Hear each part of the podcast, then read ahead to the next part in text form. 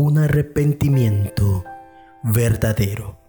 El libro de Levíticos, capítulo 4, versículo 22 en adelante, dice así, cuando pecaren en alguno de los mandamientos de Dios sobre cosas que no han de hacer y pecan, luego que conocieren su pecado que cometió, debe presentar una ofrenda sin ningún defecto delante de Dios.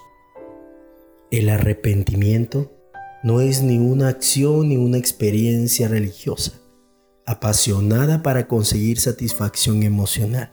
Por el contrario, es un largo y agotador camino que tiene un costo.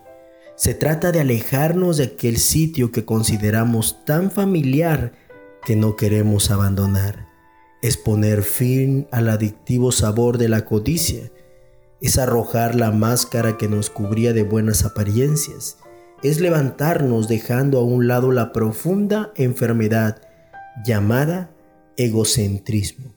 Cuando una persona se arrepiente, saca a relucir su realidad sin ocultar nada y de rodillas ante Dios clama por su amor. No elegimos el arrepentimiento porque sea fácil, beneficioso o bueno. Por el contrario, lo hacemos porque es la única manera que tenemos para sobrevivir. Es nuestro único salvavidas, aunque parezca un camino interminable e imposible de recorrer. La Biblia registra claramente la reacción que los pecadores tuvieron dos mil años atrás, cuando el Espíritu de Dios se manifestó. Ese día, el mensaje de Dios sacudió sus corazones y tres mil personas reconocieron sus pecados delante de Dios. Al oír esto, dice la Biblia, se compungieron de corazón y dijeron a Pedro, ¿qué haremos? No debemos arrepentirnos solo cuando sentimos algo malo, sino apreciar la convicción de pecado tanto como nuestra vida. Para lograrlo, debemos orar con honestidad ante Dios diciendo, lo tenemos todo para ser arrojados al fuego. El arrepentimiento comienza por reconocer su importancia. Oremos.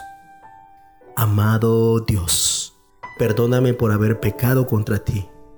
Me presento sin excusas y cada vez quiero que tu palabra transforme mi forma de pensar y mi corazón.